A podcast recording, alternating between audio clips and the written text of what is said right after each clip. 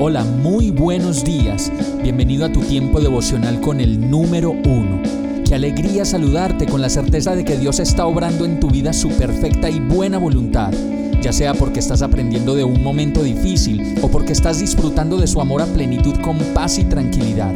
Llegó la hora de tomar tu Biblia, pues de seguro Dios te va a hablar, te va a reconfortar y lo mejor de todo, te va a dar las respuestas que estabas buscando. ¿Qué esperas? Vamos, súbete de una vez en este pequeño pero eterno vuelo devocional con destino al cielo.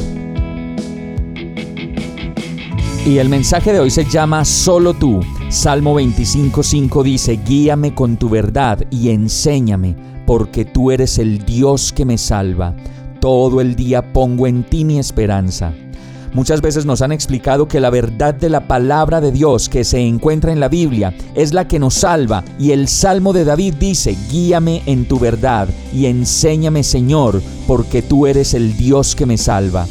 Pero no basta solo con decir, sí, sí, sí, sí, sí, yo ya leí la Biblia, pues este impresionante libro no es algo que se pueda leer como se lee en las noticias del día o como se lee en las revistas o libros especializados en algún área del conocimiento. No, necesitas disponer el corazón y la voluntad y entrar con reverencia a la inescrutable y a la infalible palabra de Dios, de tal manera que puedas encontrar en ella lo que siempre habías deseado conocer y lo que no sabías de ti mismo y que solo el Padre, en una relación tú a tú y cara a cara, te puede explicar.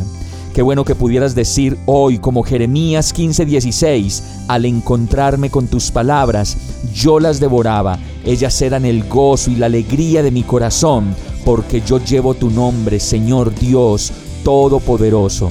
En ese momento podrás decir, Señor, solo tú, solo tú eres el Dios que me salva, y por eso hoy y todos los días de mi vida pongo en ti mi esperanza. Vamos a orar. Señor mío, y Dios mío, perdóname por estar tan lejos de ti y de tu palabra. Hoy reconozco que no soy nadie sin ella y que solo tú me puedes enseñar y traer la calma que tanto necesito.